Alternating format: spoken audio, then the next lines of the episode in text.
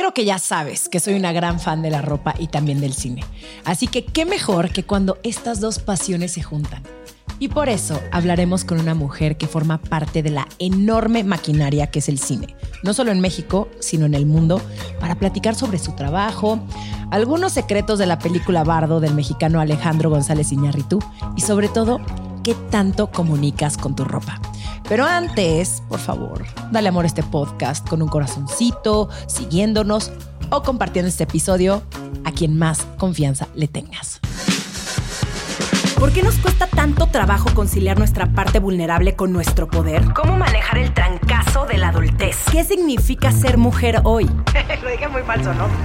Está en ti agarrar las riendas de tu vida y salir de tu zona de confort. Desde atreverte a cumplir tus metas hasta aprender de quienes no son como tú.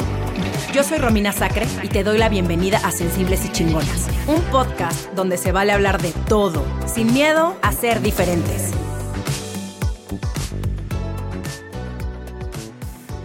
Ana Terrazas es una premiada diseñadora de vestuario para cine y televisión. Comenzó su carrera en Déficit, dirigida por Gael García Bernal, y desde entonces ha trabajado con algunos de los directores más aclamados. Fue supervisora de vestuario de Spectre, de James Bond, dirigida por Sam Mendes, y fue nominada al premio Ariel por su trabajo en Roma de Alfonso Cuarón. Su trabajo en Bayonetta y Los Adioses también le dio nominaciones a los Ariel en diseño de vestuario. En televisión ha trabajado en las temporadas 1 y 2 de The Deuce de HBO, The Bridge y la temporada 1 de Skins. Fue la diseñadora de vestuario de Bardo, Falsa Crónica de unas cuantas verdades, la más reciente película de Alejandro González Iñárritu. Ana, Bienvenida a Sensibles y Chingonas. Qué felicidad tenerte aquí. Qué felicidad estar aquí con ustedes. Oye, eh, obviamente hay muchísimos temas que quiero abordar contigo, pero quiero preguntarte em, cómo es el proceso de investigación antes de empezar un proyecto. Pues mira, justo para Bardo y para todos los proyectos en realidad, uno lee el guion. Eh, Alejandro me lo mandó, me llamó, tuvimos una conversación eh, me mandan el guion y tienes primero una plática como con el director para ver cuáles fueron tus impresiones, ¿no? En este caso, eh, lo tuve que leer varias veces. Eh, es un guion muy complejo, es divino, pero está tocando demasiados temas y, la verdad es que fue como un reto plantear desde el punto de vista de vestuario cómo íbamos a ayudar a esta historia tan, tan épica que habla pues estas fronteras entre lo que es una realidad, un sueño, las memorias de Silverio, y todas son un poco medio borrosas, ¿no? Entonces, eh, empezamos a platicar con, con Alejandro qué que, queríamos enseñar de la vida de Silverio y también qué queremos enseñar de México, ¿no? Porque es como el regreso de, de Silverio a este país que dejó hace 20 años. Eh, entonces, una de las inspiraciones que tuvimos y que queremos como explotar en, la película fue el uso del color. Eh, y más porque pues México es este, este mundo de color a donde vayas, sales y hay unas mezclas maravillosas, ¿no? Eh, entonces, a través de eso empezamos una investigación ardua de tanto la parte surrealista, ¿no? Como la parte real de México, las cosas que están pasando, los temas que estaba tocando la película y de qué manera el vestuario iba a ayudar en los personajes a Silverio a tener todo, todo este viaje, ¿no? Entonces, eh, pues con Eugenio Caballero también, eh, Alejandro, llegamos a la conclusión que queríamos eso, darle un color específico a cada personaje para, para ayudar a Silverio y que sus recuerdos fueran a través del color. Entonces a Silverio lo, lo sí fue una abstracción de color absoluta. Nunca lo llevamos al negro total porque en un momento se pensó, pero con Alejandro y todos dijimos, bueno, es como si fuera su funeral, ¿no? sí, literal. Entonces queríamos encontrar un color que nos diera esa sensación como más de estar en la sombra. Este, fue un proceso muy largo para poder encontrar el tono del saco que lleva Silverio y el tono gris de la camisa. Este, y para Lucía y, la familia, ¿qué colores íbamos a utilizar? ¿no? O sea, y para nosotros, Lucía, inmediatamente se nos vino eh, el, azul, ¿no? que es el agua, es lo que fluye, es lo que te ayuda, lo que está al lado tuyo, la fuerza que le da Silverio, la libertad, el goce. Eh, para Camila más los tonos verdes, que son más la naturaleza, más arraigado a la tierra. Y, y Lorenzo, la adolescencia pura la efervescencia, ¿no? El amarillo.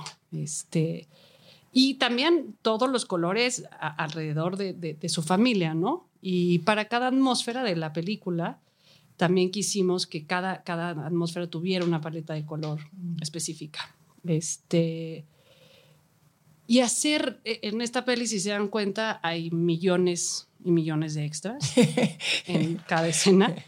Eh, hay una historia muy bonita y, que cuando empezamos a filmar la película, la primera escena que hicimos fue Silverio en el centro con todos los cuerpos acostados, ¿no? Este, filmamos la película y, perdón, filmamos la escena y en la noche me habló Alejandro como a las diez y media de la noche, este, diciendo necesito hablar. Me invitó a ver lo que, lo que habían filmado y tomamos la decisión de sacar este, completamente eh, la mezclilla. Teníamos unos personajes que tienen jeans o tal. Y cuando vimos a todos estos personajes acostados con las mezclas de colores que estábamos haciendo, se, se veía como ordinario. O sea, se estaba perdiendo la parte icónica que queríamos representar aquí, porque aparte eh, tratamos de usar varias épocas en la película. Sí, es justo lo que, lo que te iba a decir, que me llamó mucho la atención de la película que no está muy bien definido como qué época es, porque de pronto estas, em, para las personas que no la han visto, la tienen que ver, pero hay unas partes, por ejemplo, cuando él va al programa de televisión, que a mí me dio como este vibe ochentero, ¿no?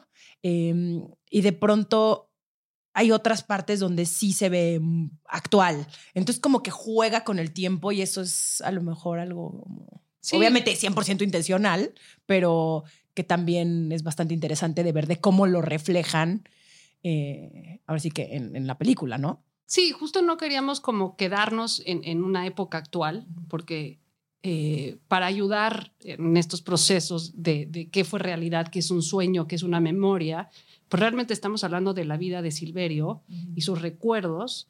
Y si te vas, pues, pues es un personaje que va a cumplir 60 años, ¿no? Entonces tratamos de usar ropa 60, 70, 80, pero de una manera que fuera muy sutil. Exacto, que no se vea como, ay, como disfraz. Exacto, porque, porque no, no es una película de época para nada, ¿no? Es, es una película onírica y entonces, ¿cómo íbamos a hacer esas mezclas sutiles y, donde el espectador todo el tiempo depende la edad, ¿no? La tuya o la de un señor más, mayor. Había algo que siempre se relaciona con eso y te sientes cómodo viendo, viendo eso en la pantalla, ¿no? Entonces, como que, ¿cómo íbamos a, meter al espectador en esa experiencia? Entonces, por eso tomamos la decisión de, de hacer estas mezclas. Y, y, siento que cuando metíamos la mezclilla, ¿no? Lo que te decía, quitábamos esa parte como más única, más, más poderosa. Este, otra de las decisiones que tomamos. Y entonces tuvieron que volver a rehacer esa escena. Bueno, al día siguiente, sí, la o sea, nos despertamos, bueno, a todo mi ¿Qué creen? ¡Reshoot! Pues no, o sea, seguíamos filmando, pero ah, imagínate, teníamos 600 extras y entonces conforme iban llegando les estábamos haciendo un cambio nuevo, desde las 2 de la mañana para estar listos a las 6, ¿no? Pero pues yo creo que ese fue el proceso de esta película también, ¿no? A veces que que fue muy bonito, que cuando íbamos haciendo las cosas nos dábamos cuenta y tuvimos la, oportunidad de a veces corregirlo, ¿no? O a veces darnos cuenta que estábamos en lo correcto. Este, y otras de las decisiones que tomamos también, México también es un mundo de textura y de estampados, ¿no? ¿Qué tanto era tantito? Porque de pronto era de, nos estaba ensuciando mucho la pantalla. O sea, cuando tienes flores y cuadros y rayas y tal, ¿verdad? Entonces, básicamente nos pusimos una regla de solo usar 20% de estampado en todo. Ok. ¿Incluyendo muebles? No. ¿O, no? No. O sea, pura eh, ropa. Eh, pura ropa. Pura ropa. Sí, sí, sí, sí, sí. Y, por ejemplo, la mezclilla, si lo quiero aclarar, eh, donde sí lo utilizamos fue con los migrantes, ¿no? Mm. Porque, pues es... Sí, en toda la escena. Exacto. Todo el desierto, eso sí es mezclilla, ¿no? Eso son unas mezclas de colores, etcétera, etcétera. Pero sí, los estampados sí lo llevamos a través de, de toda la película. ¿Qué es trabajar con tantos extras? Supongo que tienes muchos asistentes o muchos asistentes. ¿Cuánta gente tienes Quisiera. abajo? ¿No? ¿No? O sea, tú sola no. No, no, no. Tengo un equipo maravilloso. En esta realmente eh, aplaudo y estoy mm, súper agradecida con todos los del equipo. No éramos tantos como todo mundo ¿Cuántas personas? pensar. Pues imagínate, en Extras hemos haber sido eh, como ocho personas haciendo todos los fittings. Eh, en principales estábamos tres en diseño, o sea, dos chicas que, con las que siempre trabajo. Compras había dos chicas, eh, costura, eh, ambientación. Este, en ambientación había como tres. Ambientación, cuatro. ¿qué es ambientación? Ambientación eh, es para darle textura y aging a la ropa, o sea, uso. Pues, ya, ok. ¿no? Entonces, sí, exacto, que los migrantes no se vea toda su ropa este, planchada y güey, limpia. Ya van caminando no sé cuántas horas en el desierto.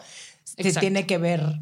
Pero, y para todo personaje, a mí me parece que, que una de las partes que yo más disfruto de mi trabajo y en, en desarrollar un personaje es pues, el personaje que estás viendo no acaba de comprar su ropa y se la pone, ¿no? O sea, siento que cuando tienes algo en pantalla hay que tener como cierta textura, cierto uso. Eh, un proyecto que hice en Nueva York, pues sí, realmente era quiénes eran estas chavas, ¿no? Hasta poder oler la ropa. Entonces es realmente meterte a ensuciarla, a lijarla, a teñirla, a darle, a darle vida, básicamente. Entonces tenemos un equipo que hace eso.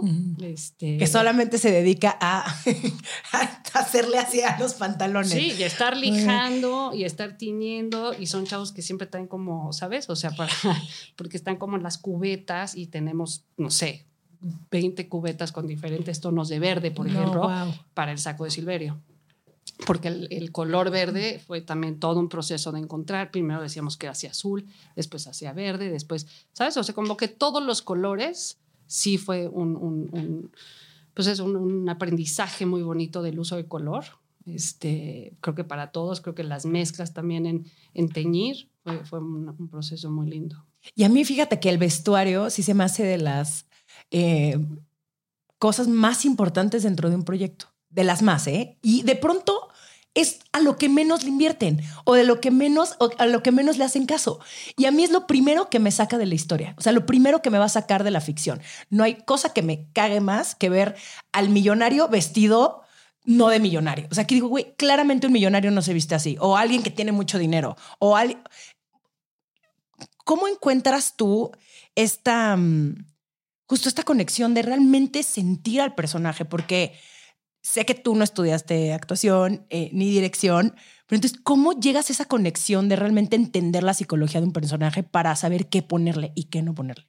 Mira, tristemente lo que acabas de decir es real. O sea, para mí también parece que a veces al vestuario no le dan Cero el pesos, peso, sí. cero pesos, ni el peso Ujú. que, que, que, que tiene que llevar una vez que está acabado, ¿no? O sea, porque sí, al final de cuentas, es la segunda piel del actor, ¿no? Y es, es lo que el actor, este, con ese se presenta y con ese trabaja y dónde mete la mano y de dónde saca su pluma, ¿sabes? O sea, yo trabajo muy de cerca con los actores, este, para ellos y para mí, por ejemplo, una de las cosas importantes son los zapatos. ¿no? ¿Cómo Totalmente, caminas? O sea, totalmente. si traes un tacón, si traes una chancla, si te lastima, si traes una piedrita en el zapato, ya no puedes, ¿sabes? Entonces, Sí, si la escena requiere que tengas que correr, güey, no puedo correr con estos pantalones y no puedo, me estoy preocupando más por el vestuario que por dar mi mejor eh, performance, ¿no? que esas muchas a ver, o sea, situaciones hay de no me siento cómodo, ¿no? Ujú. Y entonces no puedo actuar. Entonces realmente es, es Ujú. un, un trabajo muy de la mano con, con- con los actores. Este, en este caso, eh, tuvimos un, un- todo un casting increíble. Eh, yo me, me meto y empiezo a hacer una investigación desde fotógrafos, arte, ¿no? De, de- de las cosas que a mí me gustan, cómo me empapo una vez que leo el personaje, digo, quién es, de dónde vive, dónde viene, quién es Camila, quién es Lucía, ¿no? Y entonces en base de eso voy desarrollando sus personajes, los platicamos con, con Alejandro, obviamente, se hacen los diseños, eh, muchas veces obviamente, eh, hacemos todo de la nada, hay otras veces que son compras o se complementan, este, y una vez que llegan los actores, ellos también, a mí me encanta que digan, lo amo o lo odio. Y no lo voy a poner Mm. nunca, por más que yo esté enamorada de la pieza y los trate de convencer, no hay manera. Así que dije, no. Se te ve hermoso. No, no me No. siento cómodo. Es que sí. Sí, sí y entonces totalmente. si no se siente cómodo, lo puede, inmediatamente lo lees en cámara. Lo va a proyectar. Sí, estoy de acuerdo. Exacto. Y sí me parece que es, por ejemplo, el vestuario va muy de la mano también con, con, el arte, ¿no? O sea, y con el que yo trabajo con Eugenio, felizmente llevamos muchos años trabajando juntos, porque es muy importante en qué cuarto va a entrar un personaje, o a dónde va, o las calles, o la pared, o dónde se va a sentar, se va a mimetizar, no se va a mimetizar. Si yo le pongo un amarillo y tú tienes un morado atrás, ¿sabes? O sea, ¿qué, realmente queremos decir? Y con el fotógrafo también. Obvio, no, bueno, el fotógrafo es el, así, otro capitán. O sea, ¿cuánto tiempo de preproducción tienes? Digo, obviamente, claramente depende de los proyectos, pero en específico en Bardo, ¿cuánto tiempo de preproducción tuvieron para lograr todo esto que me estás contando? Pues mira, es que aquí filmamos justo cuando estábamos en pandemia, mm. entonces paramos varias veces, o sea, ya íbamos a empezar y paramos. Entonces también por ese lado fue una fortuna porque tuvimos chance también como a, ensayar ciertas cosas, este, y nunca uno tiene el vestuario completo una vez que empiezas a filmar, o sea, yo empiezo a filmar y sigo haciendo fittings y pruebas y pruebas y haciendo, entonces es algo que nunca acaba en realidad. Entonces este proyecto, pues sí, o sea, llegar, por ejemplo, al saco de Silverio, pues nos tomó más o menos tres meses. O sea, de ir y venir con la pandemia en medio, ¿no? O sea, desde que empiezas el proyecto y tienes 12 semanas de pre, pero ya empezaste a rodar y después paramos y después, porque ya según nosotros lo teníamos, paramos por pandemia, no me acuerdo cuánto tiempo, y regresamos, lo filmamos, hicimos unas pruebas de cámara con Darius y Alejandro Darius y yo inmediatamente fue así, no, ¿Por qué? El saco que estaba muy qué. Estaba demasiado, era otro personaje, era como un personaje que iba a trabajar en una oficina, ¿sabes? O sea, era un tweet, no tenía el color correcto, era un verde más claro. Entonces, pues otra vez, vamos para atrás. Entonces es un proyecto muy bonito porque eso, o sea, dabas cinco pasos para adelante, diez para atrás, pero que al final de cuentas no importaba porque todos estábamos en lo mismo. ¿Me explico? O sea, como que cada detalle, Alejandro es un director súper meticuloso, súper detallado, este, con esa paciencia que si quiere que el cuadro esté dos centímetros más arriba o que la camisa, el cuello, el, el, arete. Entonces, todos esos detalles se trabajaron a fondo. Sí, sí, y se nota. Se nota en la película. O sea, sí se nota que está, es perfecta. O sea, visualmente es perfecta. Yo sí, yo salí del cine em, bastante confundida con muchos sentimientos encontrados. No conecté tanto con la historia. Em, yo soy muy fan de González Iñárritu desde que hizo Amores Perros. Amores Perros es mi película favorita. O sea, mi número uno. Más hace mucho tiempo no la veo y tengo como que, ay, no sé si la quiero volver a ver porque em, me, me, acuerdo mucho de lo que sentí, ¿no? O sea, creo que fue también parte por, por la cual decidí yo estudiar actuación. Era como, ¿qué es esto que acabo de ver? Y obviamente, pues he visto muchas de sus películas, eh, unas con unas conecto más que con otras. Em, y en esta en específico, la historia, a ver, obviamente ya también había leído todos los reviews, ¿no? Y se lo acabaron. Em, se lo, destrozaron. Y yo dije, güey, qué pedo, o sea, ¿por qué tanta culerada? odio. tanto odio, porque la neta sí estaba muy, muy fuerte todas las críticas. Y entonces, bueno, fui como un poco más abierta, ¿no? Pero te digo, salí como con, con estos sentimientos encontrados. Que, ay, la historia, no sé, me, me, costó mucho trabajo el, esto, el que de pronto es un sueño, pero de pronto sí es como la realidad, pero de pronto es como una fantasía, pero de pronto, o sea, yo decía, ¿qué, qué está No entendía. O sea, desde que empieza, yo ya, ya estaba que, ¿qué está pasando? Pero pues es obviamente parte de, de, de la historia. Pero toda la parte visual, o sea, la fotografía, el vestuario, obviamente las actuaciones. O sea, dije, ¿qué es esto? O sea, ¿qué acabo de ver? Y, y eso yo creo que lo que hay que, bueno, en mi opinión, eh, lo que hay que súper aplaudirle porque se ve que hay un trabajo detrás. Y obviamente, ¿no? Ves los créditos y dices, claro, trabajó con los más top de los top de los top. O sea, no es alguien que va a trabajar con, con cualquiera. O sea, va a trabajar con los más chingones de la industria. Y por eso se ve el resultado de la película. Sí, como te digo, me parece que Alejandro, para mí, la verdad es que fue una experiencia súper bella trabajar con él. Eh, se lo he agradecido mil y un mil veces. Porque es un director que... Y es la primera vez que trabajas con él, ¿no? Sí, sí, sí, sí. Sí, justo estábamos en otro proyecto y se canceló y entonces logramos hacer este, pero que desde un principio nos acobijó a todos, ¿no? y, y, a todos las cabezas, ¿no? De cómo juntos íbamos a, a lograr estas transiciones, este, este, este, guion tan, tan complejo, ¿no? Este, entonces creo que, que, fue muy lindo que aunque él sea el director y él obviamente es su visión y todos tenemos que estar como en lo mismo, cada quien podía tener su, su, su, propio granito y ponerlo y quitarlo y decir, no, este no me gusta, este... Entonces creo que eso fue, fue una delicia poder trabajar así, poder trabajar con Darius, que tiene un ojo espectacular, o sea, si se dan cuenta la peli, pues los lentes que usan es casi ¿no? un, ojo de pescado donde se ve absolutamente todo. Entonces, tanto en términos de arte y, vestuario, pues todos los extras, todos, o sea, fallaba una pequeña cosa y ya no, no hacía sentido, ¿sabes? o sea, desde el zapato de Lexa que estaba hasta atrás o el color que de pronto no, no, no, no hacía caso con la otra paleta de color, lo teníamos que quitar. Entonces, todo el tiempo fue una película donde realmente estábamos en el set viendo el cuadro, o sea, cada vez que presentaba un cuadro, nos gusta, ¿sabes? Como que era casi pintar la imagen. Estás escuchando Sensibles y Chingonas. En un momento regresamos. Adivina qué, ya salió El amor en los tiempos de like, mi nuevo libro. Me divertí muchísimo escribiéndolo, pero también fui brutalmente honesta y hablo de todo eso que tiene que ver con el amor y que pocas veces platicamos. Desde andar con alguien que te dobletea la edad hasta poliamor y muchas de las experiencias que viví y que me llevaron a entender más o menos de qué va eso de las relaciones sentimentales. El amor en los tiempos de like ya está en las principales librerías físicas y virtuales de México y el mundo, ebook y en audiolibro a través de Vic. Los tiempos han cambiado y las reglas de tus tías para esto de ligue, la neta, ya no aplican. No te hagas güey, déjate de culpas, descubre qué quieres y qué hacer para conseguirlo.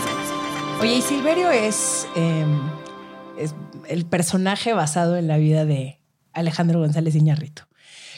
¿Cómo fue vestida? O sea, es igualito. Es idéntico. Los mismos lentes. ¿De dónde los sacas? ¿Se los robaste a Iñarritu? O sea, 100% siento que fuiste a... O sea, a dijiste como... Pásame tus... Son los mismos lentes, el mismo corte de pelo, los mismos pantalones, como los mismos zapatos. La pues, neta sí, la neta sí, Yo no estoy tan, tan de acuerdo porque, o sea, hablando de la película en sí, sí, o sea, es, es, Alejandro, o sea, es, es, su vida, pero no es una biografía, o sea, no es, por ejemplo, yo no, no hablé con Alejandro de cómo eran sus hijos, o de cómo era su mujer, o de cómo era él. Pero hasta los actores se parecen a sus hijos. Pero eso fue como un poco random, o sea, no... Su hijo y el actor son igualitos. Hay una cosa ahí similar. Obviamente, pues sí estás casteando a alguien, pero por ejemplo en Roma sí era muy claro. ¿no? Yo me acuerdo que mi hermano usaba tal mm, pantalón con tal y con tal, y aquí fue una libertad absoluta, ¿no? Este, los lentes sí fue un tema, o sea, sí los buscamos por todos lados. ¿Sí? ¿Y qué, qué lentes son?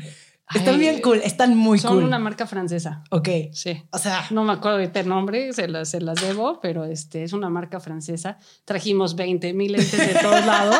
Este, y se los probó, dijo, estos son los que me gustan y ya está. Pues más bien en la cara de Silverio, porque sí son muy diferentes. O sea, Daniel, ¿no? La cara de Daniel sí, para lentes sí, es, es, es, este. Y, y yo como, como me gusta decir, como lo dicen ellos también, creo que tanto Daniel y Alejandro son de la misma edad, ¿no?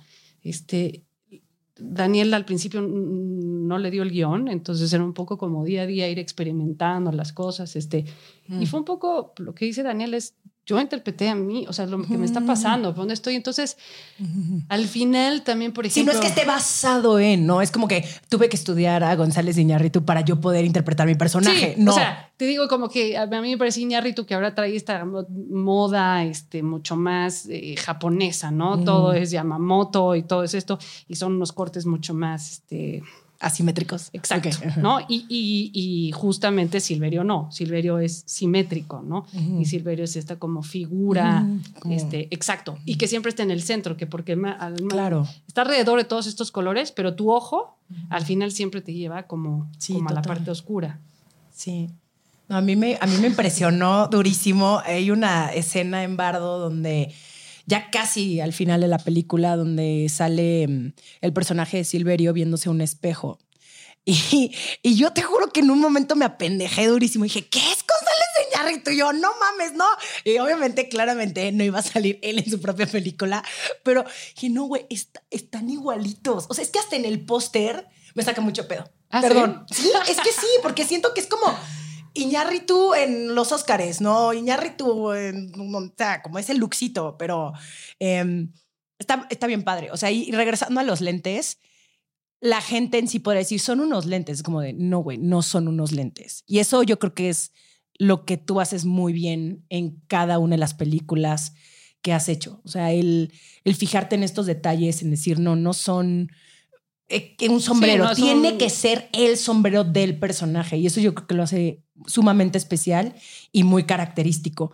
Em, has trabajado en múltiples producciones, tanto en México y en Estados Unidos. ¿Cuál, es, ¿Cuál dirías tú que es la mayor diferencia de cómo trabaja una producción en Estados Unidos a una en México? Eh, justo hace rato hablaba de eso y la verdad para mí es una belleza trabajar en México. Este, la entrega y la pasión que existe en México no la encuentras en ningún otro lugar.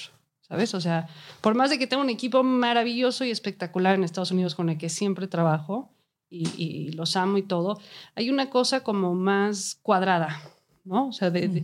y eso también es por, por, una cosa de sindicato, ¿no? En, en, México, ninguno de los departamentos más que los gaffers y ellos están en sindicato. Entonces, también esa parte sí hay que cuidar en México y sí tenemos que hacer un esfuerzo para protegernos un poquito más de las horas, la, o sea, porque de pronto podemos estar en un set 18 horas, ¿sabes? Y diario. Entonces, también hay una parte donde dices, bueno, tampoco no, nos pasemos, ¿no? Pero creo que la entrega y la pasión de lo, de lo que tenemos y lo que somos en México, yo creo que es en todo, ¿sabes? Y, por eso para mí regresar aquí, me, me, entiendo, me encantó hacer este proyecto en México porque realmente cuando platicaba con mi equipo, decir, necesito esto y aunque no me gustaba a mí, lo volvíamos a hacer sin ningún problema, sin ningún enojo, sino, ¿sabes? Como que es el rascarle y el rascarle juntos para sacar lo mejor de, de, de, la historia, ¿no? Este, y no estoy diciendo que en Estados Unidos no, para nada, o sea, creo que hay maravillosas cosas, hay unos equipos maravillosos. Sí, sí, sí. es este, diferente nada más la cultura de trabajo. Exacto, es la cultura de trabajo, ¿no? Que, que, que, para mí, pues obviamente yo soy mexicana, me siento más cómodo trabajando aquí en mi propia lengua. Este, pero, por ejemplo, hice una serie en Canadá, ¿no? Y aparte habla de, de la llegada de los franceses a Canadá. Imagínate una diseñadora mexicana que llega a los canadienses a decirles cómo se van a vestir. Pues fue súper fuerte el, el, shock cultural, porque me decían, no, es que así no era. Le dije, no, es que es que te estoy diciendo que así, lo vamos a hacer. Y no lo querían hacer. Y entonces hay una bodega de vestuario en Montreal a la cual me llevaban diario. Y me decían, esto es lo que hay. Y yo decía, no lo quiero. Y llegaba a mi oficina y ahí estaba. Y decía, ¿por qué está aquí? Hasta que finalmente llegaron otros, otras personas al equipo que me entendieron. Y al final, bueno, trajimos a todos los estudiantes de todas las universidades, estaban felices y entendieron que había otra, otra manera de hacerlo. Pero para llegar a eso me costó sangre. Pero ¿por qué? O sea, ¿por qué tú, ellos tenían una idea en su cabeza de lo que era y tú dijiste, no, esto es lo que va a ser y pum, chocó con...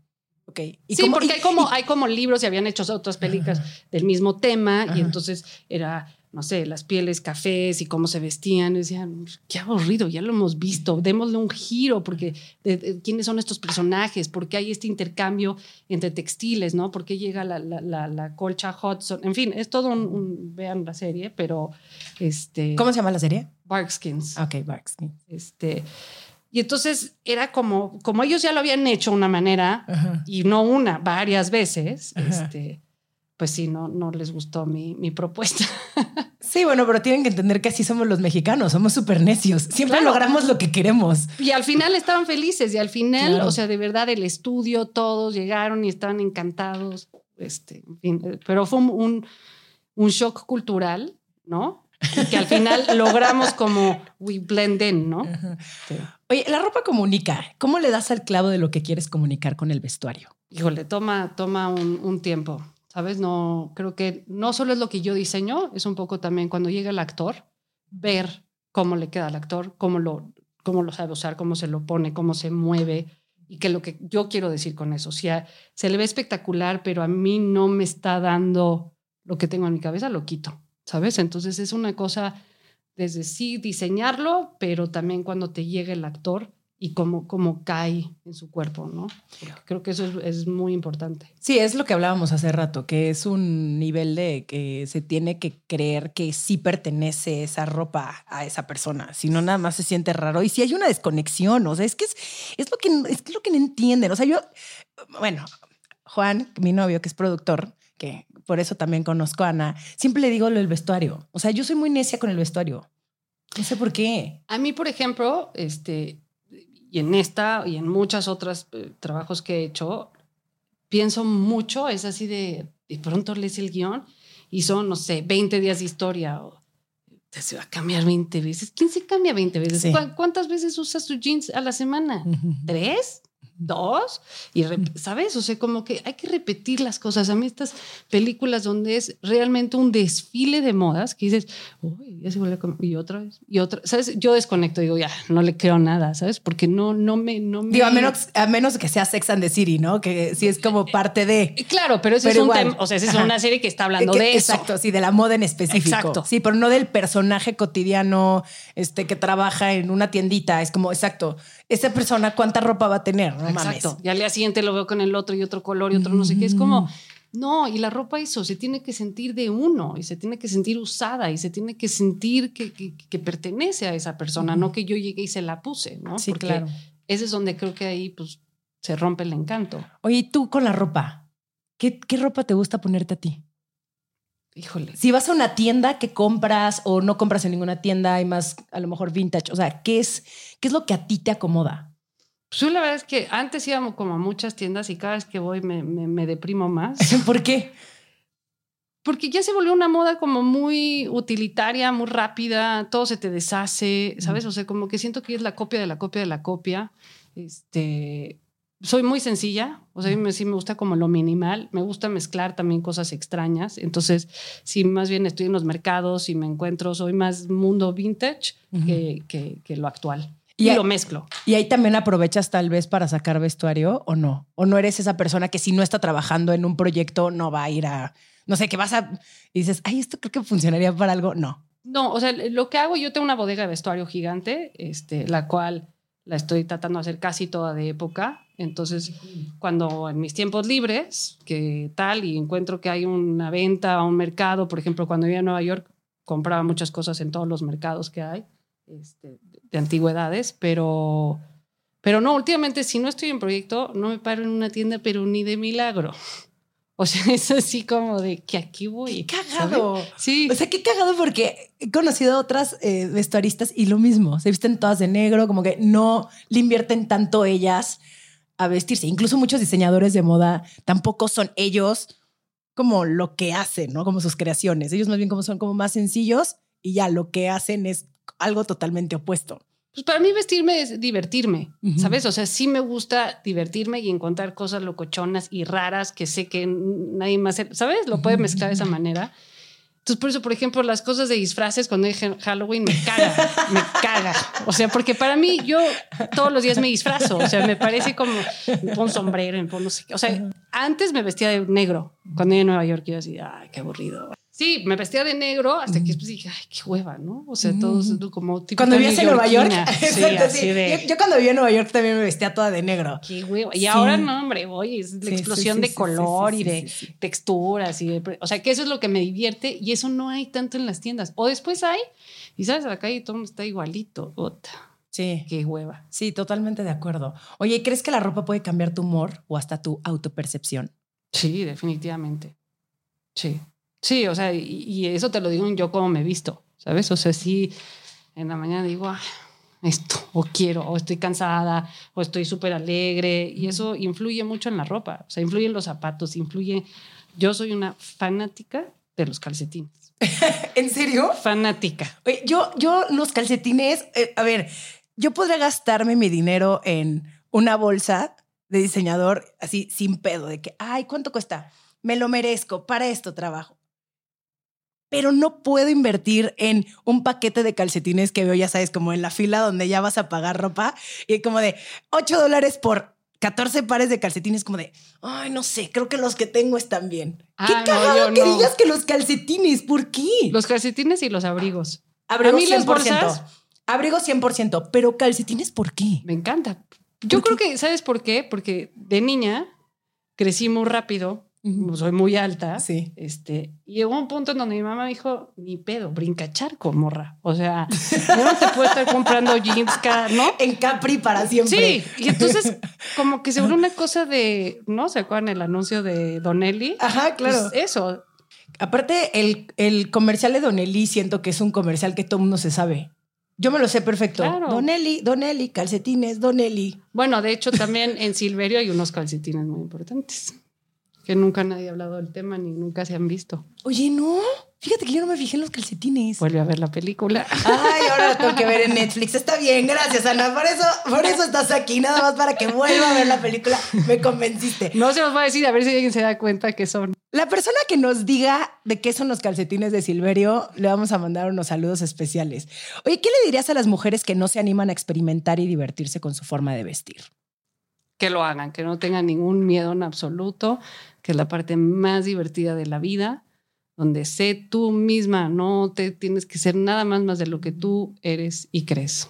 Sí, eso qué importante es, porque luego vamos pensando todo el tiempo que, ay, no, es que esta no me queda, ay, no, es que me veo gorda, ay, no, y, y gastamos demasiado tiempo en cosas súper estúpidas como, güey, póntelo y ya, ¿qué importa lo que opinen los demás de ti? Si a ti te gusta y tú te sientes cómoda, eso es más que suficiente. Con eso es, es lo único que importa. Ya sé. O sea, lo del enfrente, lo de alrededor, nada te importa. A ti, para mí, la ropa es esto, es mi segunda piel.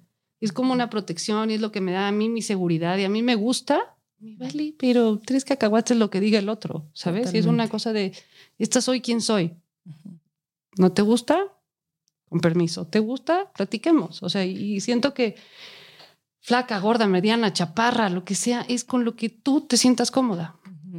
Sí, yo estoy de acuerdo. Yo, yo- yo hay ropa que sé que a lo mejor no es el mejor corte de mi vida, pero a mí me hace muy feliz y me vale madres. Y ya con eso ya estoy. Exacto. Oye, y por último, no existe como tal una carrera de diseño de vestuario, pero ¿qué consejo le podrías dar a alguien que quiere hacer lo que tú haces? ¿Cómo empiezas? ¿Cómo empiezas a involucrarte en estos proyectos? Digo, obviamente no, en- no es para que te den el primer novata, te den la película de González Iñárritu, pero sí, ¿cómo empiezas a, pues sí, a meterte en el mundo del cine o de la televisión o de las series? Finalmente, yo justo también el otro día en Los Ángeles toqué el tema de que no hay ninguna carrera y acaban de abrir una carrera de diseño de vestuario.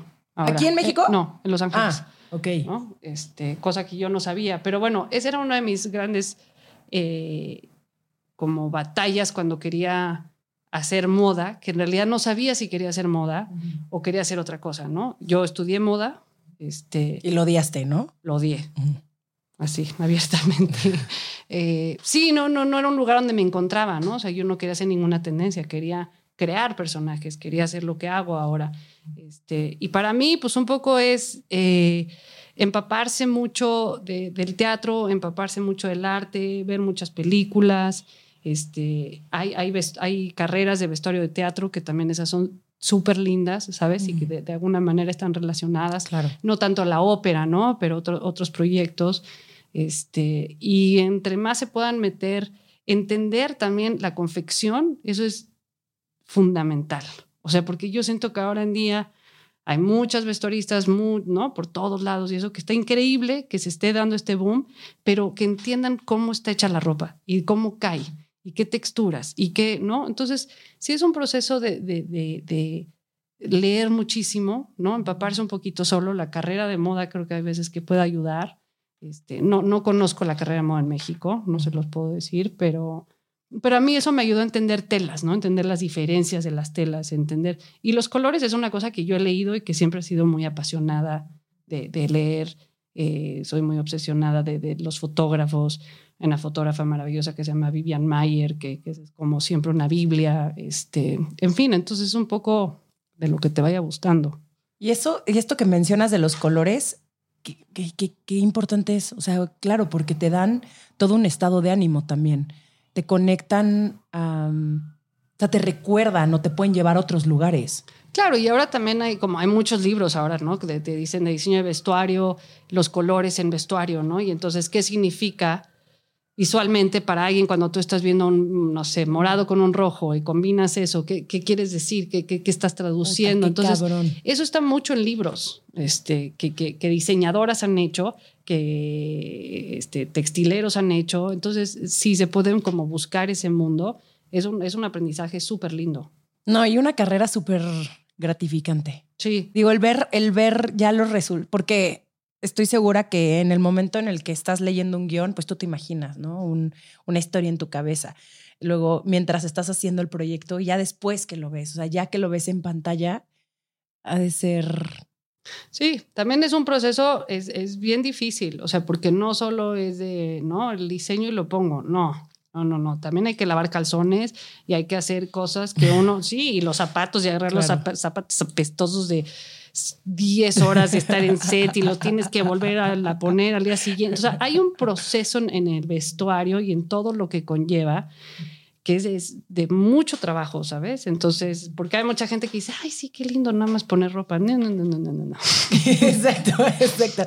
¿No? Qué bonito ponerle ropa a Brad Pitt. Exacto. Híjole, eso está. Luego desvestir a Brad Pitt profesionalmente hablando. No queremos sí, que nos cancelen. y, y desde producción y presupuestos, y, ¿sabes? O sea, sí es toda una carrera que no solo es diseñar, o sea, es también Sí. relacionarte con los otros, hacer equipo, porque eso es muy importante. Si no haces equipo, en este, en este medio estás en problemas, ¿sabes? O sea, Sí. porque sí necesitas trabajar de la mano de todos. Sí. Entonces, eso, para mí esa es como la, la recomendación número uno.